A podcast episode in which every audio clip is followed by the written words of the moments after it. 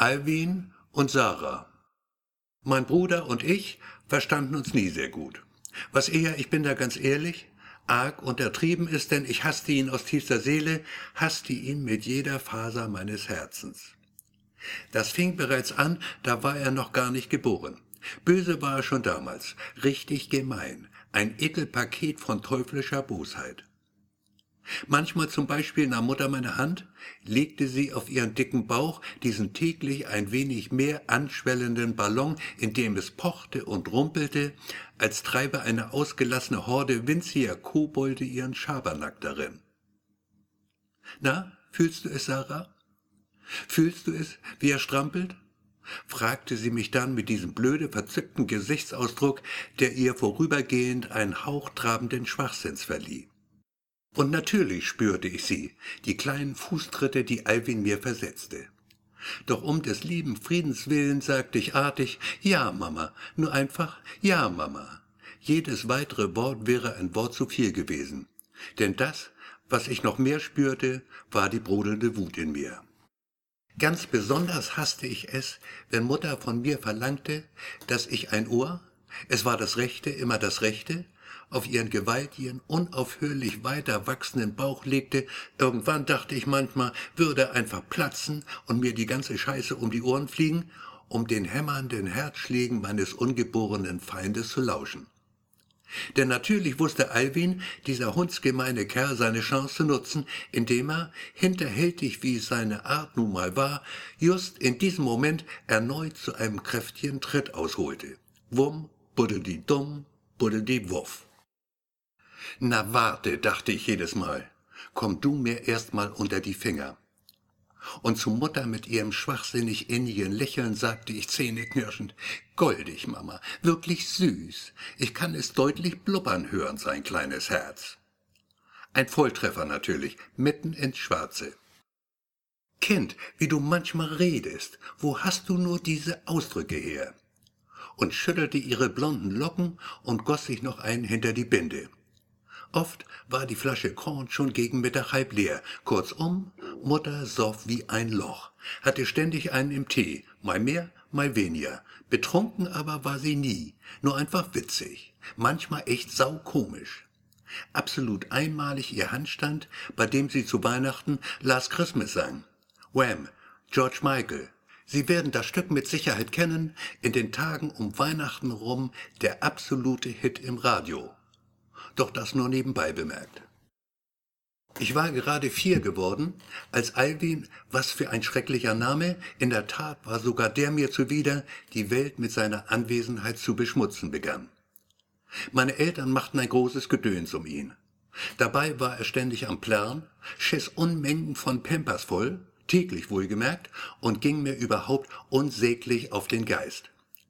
Leider erfreute der Balk sich bester Gesundheit, woran sich auch nichts änderte, nachdem ich später versuchsweise einen gehäuften Teelöffel voll Salz in seinen Spinat gemischt hatte. Alvin kotzte mir nur mein Lieblingskleid voll. Zu einem Überfluss donnerte Mama mir noch eine rein, dass es nur so krachte. Anschließend heulte sie dann ein bisschen, nannte mich ein schlimmes Mädchen und meinte, Alvin ist doch dein Brüderchen. Hast du ihn denn gar nicht lieb? Nun bin ich im Lügen zwar ziemlich gut, trotzdem ging mir die Antwort nicht eben leicht über die Lippen, zumal sie sich ein wenig taub anfühlten. Denn Mutter hatte schlecht gezielt und gut getroffen. Aber ja doch, Mama, natürlich liebe ich ihn, ganz schrecklich sogar. Das war exakt der Hauch zu viel. Hätte ich mir eigentlich denken können. Und weil Alwin das kleine Aas obendrein erneut zu plären begann, raffiniert genug, dabei eine weitere Portion Spinat von sich zu geben, fing ich halt schließlich noch ein Ding.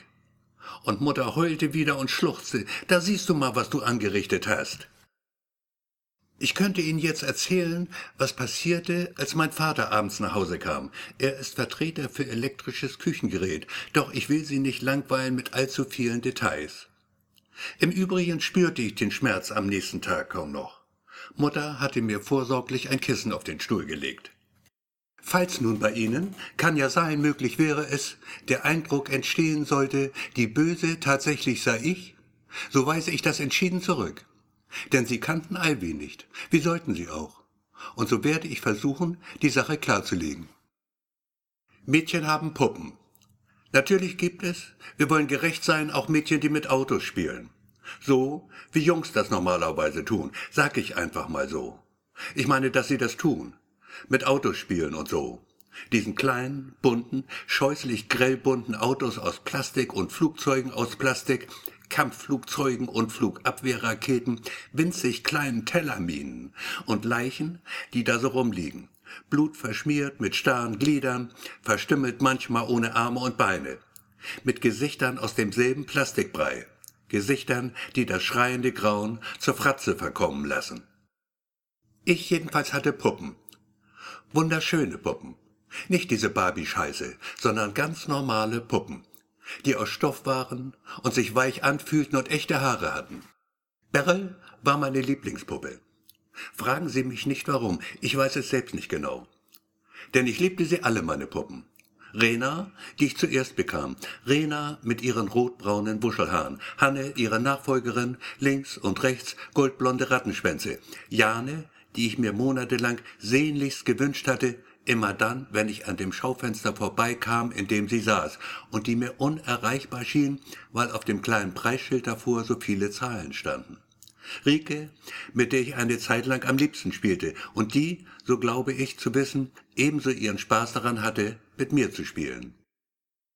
Mein Großvater war es, der mir die Puppen schenkte. Rena und Hanne, Jane und Rike. Auch Beryl bekam ich von ihm. An einem Dienstag im Dezember brachte Alwin sie um.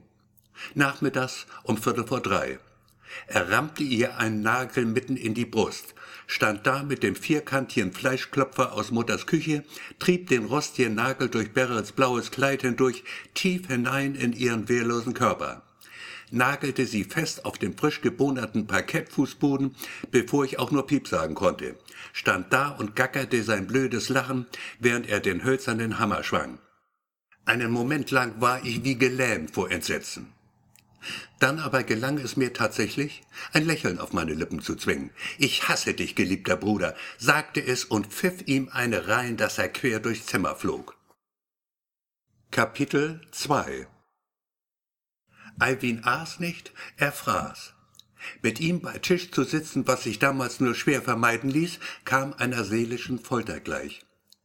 Dennoch entbehrte es nicht einer gewissen Faszination, ihm zuzuschauen, wie er, die Gabel fest entschlossen in der geballten Faust, die Harmonie auf seinem Teller, dieses häufig so geglückte Zusammenspiel von Farben und Formen, mit ihrem Nebeneinander verschiedenster Geschmäcker jählings zerstörte, um daraus einen unansehnlichen Brei zu machen, eine Pampe von undefinierbarer Farbe, die er in sich hineinschaufelte, während ihm die Soße in dünnen Fäden das Kinn hinabrann und ich dachte, ich müsse gleich kotzen. Und er unentwegt weiter quetschte und weiter manschte und alles verrührte, auf der Suche auch nach dem letzten zarten Spargelkopf, der seiner Zerstörungswut vielleicht entgangen war mein fressender Bruder, eine Symphonie des Grauens. Manchmal wurde es selbst Mutter zu viel, doch mehr als ein Alwin bitte kam nie dabei raus. Die Hoffnung, der Satz könne irgendwann eine Fortsetzung erfahren, die meinen Vorstellungen entsprach, blieb unerfüllt. Und Vater natürlich, wie immer, hielt sich aus allem raus. Zu seinem zehnten Geburtstag, den ich leider nicht verhindern konnte, obschon ich mich verschiedentlich ernsthaft darum bemüht hatte, sehr amateurhaft freilich, vielleicht ein wenig halbherzig sogar, die Prise Rattengift zum Beispiel, letztes Jahr dezent in einem Blaubeerpudding, war fraglos zu schwach gewesen, bekam Alwin eine Polaroid-Kamera. Vermutlich Vater sie die. So genau konnte ich das nicht klären, doch der Gedanke lag nahe, denn Vater knipste ständig rum. Am liebsten Mutter im Bikini, am allerliebsten ohne. Auf Mallorca und in Tunesien, auf Gran Canaria und weiß der Geier wo. Einmal fand ich ein Foto, da war die Gerda drauf. Die wohnte im zweiten Stock. Das Foto war ziemlich schweinisch. Und ich dachte, aber hallo Papa, grüß dich Gott Papa. Ich werde versuchen, das irgendwann mal zu kapieren. Alvin wollte Fotograf werden. Ein ganz großer Fotograf wenn möglich ein noch größerer Fotograf als Papa es war. Tatsächlich hatte der mal ein Bild verkauft. Mutter im Bikini mit einer Blume in der Hand. Ich glaube, es war eine Rose, zumindest auf Papas Foto. So richtig erkennen konnte man das nicht, doch die Rose oder was immer es war, hatten sie wegretuschiert. In der Hand trug Mama lächelnd eine Packung Abführmittel. Ich glaube, Papa hat 100 Mark dafür gekriegt. Klar, dass er stolz darauf war. Er holte sich Dutzende Exemplare des Blättchens. Jedes Mal in einer anderen Apotheke. Das war nicht ganz einfach, denn in direkter Nähe gab es nur drei davon. Apotheken meine ich. So war Papa dann meist recht lange unterwegs. Mutter lernte derweil Gitarre spielen. Bei Olaf. Eine Tür weiter auf derselben Etage. Ich fand ihn ganz nett, den Olaf. Und ich mochte sein Spiel. Vor allem das, denn alles, was er spielte, klang ein bisschen nach Django Reinhardt. Okay, ein bisschen. Und so verzieh ich ihm, dass er Mutter fickte, obwohl es da nichts zu verzeihen gab, denn Mutter war eine schöne Frau. Mein Bruder, der angehende Starfotograf. Ein zweiter Helmut Newton vielleicht. Zumindest Vater schien das so zu sehen. Vater, der, wie er oft und gern betonte, der Junge ist begabt, hat den gewissen Blick, stolz darauf war, dass Sohnemann sich anschickte, in seine Fußstapfen zu treten. Und in gewisser Weise stimmte das schon. Denn Alwins fotografische Ambitionen beschränkten sich, abgesehen davon, dass er das Wachstum von Mutters Cannabispflanze auf dem Balkon Südseite, Sonne von 11 Uhr früh bis zum späten Nachmittag akribisch genau dokumentierte. Die Pflanze gedieh stets prächtig, trug üppige Blüten und Früchte, was einigermaßen erstaunlich ist in unseren Breiten, vor allem darauf, mir beim Duschen aufzulauern. Schlich sich rein, der geile Zwerg, riss sie hoch, seine Polaroid, drückte auf den Auslöser. Klick, vrrr, klick, vrrr, klick, vrrr. Das störte mich zunächst nicht sonderlich. Doch allmählich ging es mir dann doch auf den Keks, diese ständige Klick, brrr, Klick, brrr, Klick, brrr, störte mich irgendwie schon, ganz gewaltig sogar. Da schmiss ich ihm eines Tages, zack, klatsch, mein Gott, das Maß war einfach voll, übervoll, den Seifenschaum getränkten Naturschwamm in die grinsende Fresse, schickte die Seifenschale aus massivem Pressglas gleich hinterher. Verpiss dich, Kleiner, kratz die Kurve, schieb ab, solange du noch Zeit dazu hast. Schnelligkeit aber war Eiwins Sache nicht. So büßte er zwei Zähne ein und auch seine Polaroid. Okay, das könnte es dann gewesen sein, dachte ich. War's aber nicht. Tatsächlich erwischte ich dieses perverse Stück Scheiße dabei, wie er sich sabbernd seiner offenbar zweitliebsten Beschäftigung hingab. Dass er es ausgerechnet mit den Fotos von mir tat, was sich unschwer erkennen ließ, fand ich, Sie werden das verstehen, einigermaßen befremdlich. Und natürlich machte ich kein Hehl daraus. Hey Mann, das kann nicht dein Ernst sein. Ich bin deine Schwester, du Ferkel. Alwin indessen ließ sich nicht stören, machte unverdrossen weiter, schaute mich dabei sogar an, gab schließlich ein genüsslich hechelndes Ja, du von sich. Klar, dass ich ihm da eine reindonnerte, oder? Und so verlor er einen weiteren Zahn und grinste trotzdem nur, obschon ein wenig gequält. Abgeschlossen war die Sache mit den Polars freilich keineswegs. Vielmehr nutzte der kleine Fettsack eine offenkundig vorhandene Marktlücke, indem er seine Wichsvorlagen schamlos auf dem Schulhof verhökerte. Das brachte mir zwar eine immens gestiegene Beachtung von Seiten der Jungs ein, was durchaus nicht zu verachten war. Günther zum Beispiel kriegte jedes Mal rote Ohren, wenn er mich sah. Alles im allem aber fand ich das Ganze doch reichlich perfide zumal diese Missgeburt von Bruder nicht im Traum daran dachte, mich am Erlös seines schwunghaften Handels zu beteiligen. Als die Potsau dazu überging, meine Höschen zu verscheuern, und wie zu hören war, ein echten Hit damit landete, Höschen und Pola im Doppelpack, so kam mir zu Ohren, seien der Renner schlechthin, hatte ich die Faxen endgültig dicke. Ich schmiss ihn vom Balkon. Natürlich, das sagt sich so einfach. Tatsächlich tat ich mich ziemlich schwer damit. Lebend war es schlichtweg unmöglich, den Typen über die Brüstung zu kriegen. Also machte ich ihn erstmal platt, knallte ihm Mamas gusseiserne Pfanne auf die Birne. Zweimal musste ich zuschlagen, bis er endlich Ruhe gab. Ziemlicher Nervkram also. Dann hiefte ich ihn mühsam über das Gitter, mein Gott war der Saukerl schwer, und plumps, was Glück hatte das Haus kein Gegenüber, segelte er schließlich der Schwerkraft folgend vier Stockwerke tief dem Erdboden entgegen. Einen winzigen Moment lang gönnte ich mir diesen erhabenen Anblick. Dann stellte ich blitzschnell die kleine Trittleiter auf dem Balkon legte die Blumenschere daneben, was, wie ich meinte, angesichts der üppig mit Efeu bewachsenen Hauswand genügend Spielraum für Spekulation ließ und widmete mich sodann der schweren Aufgabe, die Hinterbliebenen zu verständigen. Das beschränkte sich glücklicherweise vorerst darauf, gleich nebenan Mutter aus Olafs zerwühlter Schlafstadt zu klingeln. Kurz darauf dann standen wir vor Alwins sterblichen Überresten und als ich ihn da liegen sah, meinen zermanschten Bruder, stieß ich einen gellenden Schrei aus, denn Kapitel 3 Alwin sah aus wie ich. Er trug meine Gesichtszüge. Mutter, Tränen überflutet natürlich und nicht ahnend, weshalb ich so außer mir war, nahm mich tröstend in den Arm. Sie roch noch ein wenig nach Olaf. Cool Water von Davidoff. Den Duft kannte ich zur Genüge. Mein Kind, mein armes Kind, stammelte sie ununterbrochen, was sich anhörte wie eine Schallplatte mit Sprung, und mir war nicht klar, ob sie nun mich damit meinte oder den zermanschten Alwin auf den Platten aus Waschbeton. Olaf, logischerweise, nahm mich ebenfalls in den Arm. Der wiederum roch ein bisschen nach Mama. Opium von Yves Saint Laurent, viel zu schwer für sie, fand ich immer. Das Mädchen hat einen Schock, meinte Olaf womit er fraglos recht hatte, denn für Sekunden schien mir fast, als würde ich gleich in Ohnmacht fallen. Und so bemühte ich mich nach Leibeskräften, den toten Alwin, diesen Kotzbrocken selbst im Tode noch, nicht ein weiteres Mal ansehen zu müssen. Besser ist besser, sagte ich mir. Schock hin, Schock her. Das mit den Bullen war dann ziemlich lästig. Bohrende Fragen jede Menge, von wegen der Trittleiter und wo ich denn gewesen sei, als es passierte und all solches Zeug. Ich war schon drauf und dran, einen echt gepflegten Nervenkollaps hinzulegen. Nichts wäre mir leichter gefallen in diesem Moment.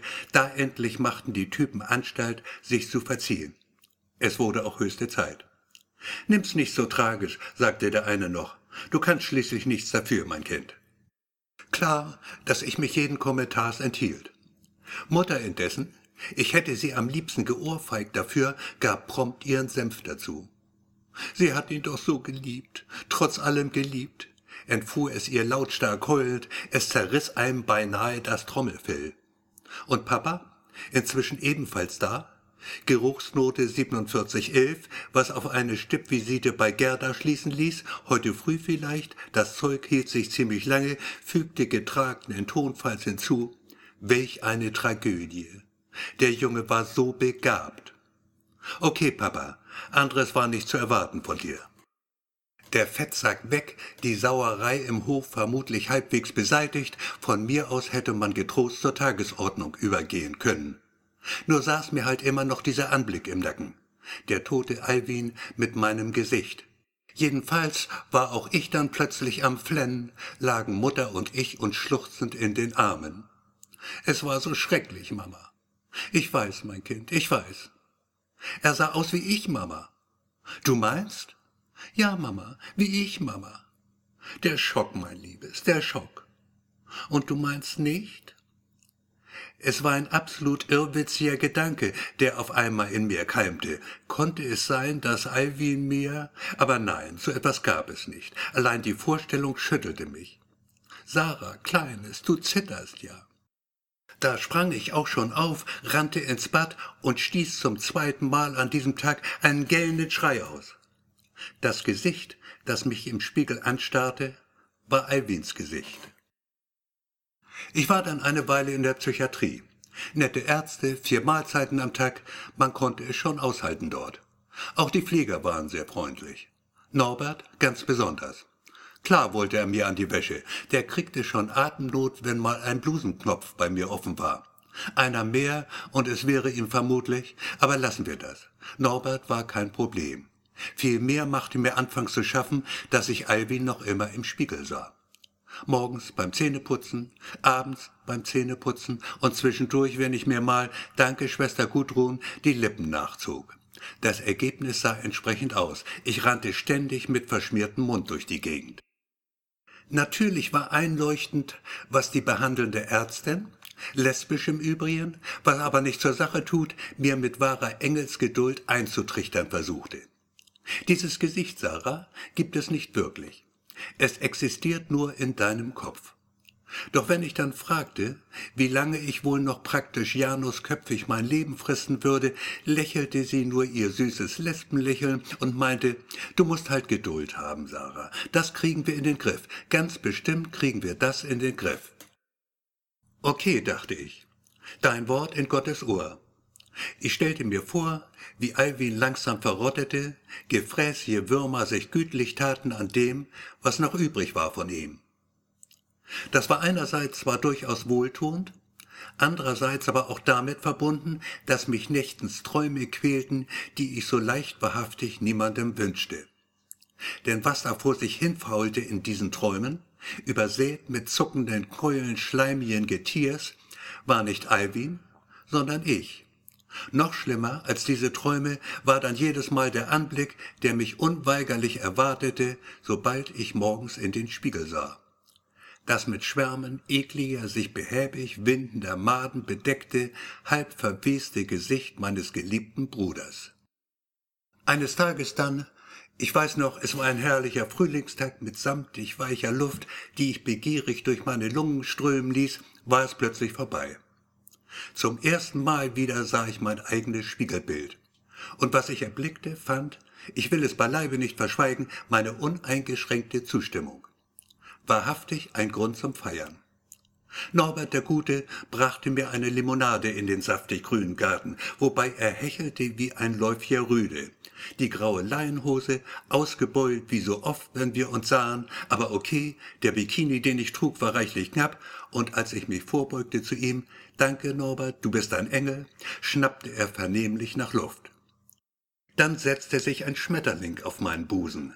Es war der linke, auch das weiß ich noch genau, und dass Norbert noch immer hechelte wie ein Läufiger Rüde und ich zu ihm sagte, be cool, Norbert, be cool, und seine Hose vornrum dann langsam flach wurde und sein Hecheln überging in ein zufriedenes Grunzen und ich dabei dachte, nun also ist es endlich passiert, Norbert, eigentlich könntest du wenigstens Danke sagen.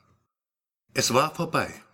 Ich hatte es überstanden war ihn endlich los, mein Bruder, für alle Zeiten los, diesen Hunsfott vermaledeiten. Ich war mir dessen so sicher wie das Arm in der Kirche und vergaß dabei völlig, dass man den Tag nicht loben soll, bevor der Abend hereingebrochen ist. An einem Freitag durfte ich wieder nach Hause. Papa hatte sich freigenommen und war dabei, als Mutter mich abholte. Später stieß auch Olaf zu uns, klimperte auf der Gitarre, gab ein paar Songs zum Besten. Cat Stevens, Carlos Santana, Joan Baez. Nichts trübte das traute Familienglück, ob schon Olaf, nun ja, nicht unbedingt dazugehörte. Zumindest nicht offiziell. Mama, so schien es, war ein wenig rundlich geworden. Doch ich musste zugeben, es stand ihr gut. Und fröhlich war sie, lachte über jeden Scherz, den Papa machte. Und tuscheln taten sie, gackerten herum wie die Hühner. Es war schon fast zu viel des Guten. Wenn ich so dran denke, jetzt im Nachhinein, hätte es mich eigentlich stutzig machen müssen. Nur hätte das auch nichts geändert, rein gar nichts. Am Tag darauf, Samstag also, ließ Mutter die Bombe platzen. Und sie machte es wirklich spannend. Sarah, Liebling? Ja, Mama? Schau mich an, Kleines. Fällt dir irgendwas auf an mir? Du hast zugelegt, Mama. Nicht wahr? Man sieht es ganz deutlich. Mir schwante fürchterliches. Mama, bitte, sag nicht, dass du... Ich bin Sarah, ich bin schwanger. Und weißt du was? Es wird ein Junge, Sarah. Du kriegst einen Bruder. Es war, als hätte mich ein Pferd getreten. Und während Mama lachte und lachte und immer wieder schrie, wir kriegen ein Kind, Sarah, wir kriegen ein Kind, war plötzlich auch Alwin wieder da. Grinsend schaute er mich an aus Mutters Gesicht und stimmte ein in ihren Gesang. Ein Kind, Sarah, ein Kind, bald hast du einen neuen Bruder. Da brannte in mir die Sicherung durch, endgültig und mit unwiderruflicher Wirkung. Jetzt bin ich wieder da, wo ich glaubte, nie im Leben mehr hinzumüssen. Diesmal vermutlich für längere Zeit. Doch man kann es aushalten hier. Nette Ärzte, vier Mahlzeiten am Tag, was will der Mensch mehr? Und sonntags darf ich manchmal Mutter besuchen. Auf dem Friedhof Markowstraße, gleich neben dem Haupteingang. Das erste Grab links.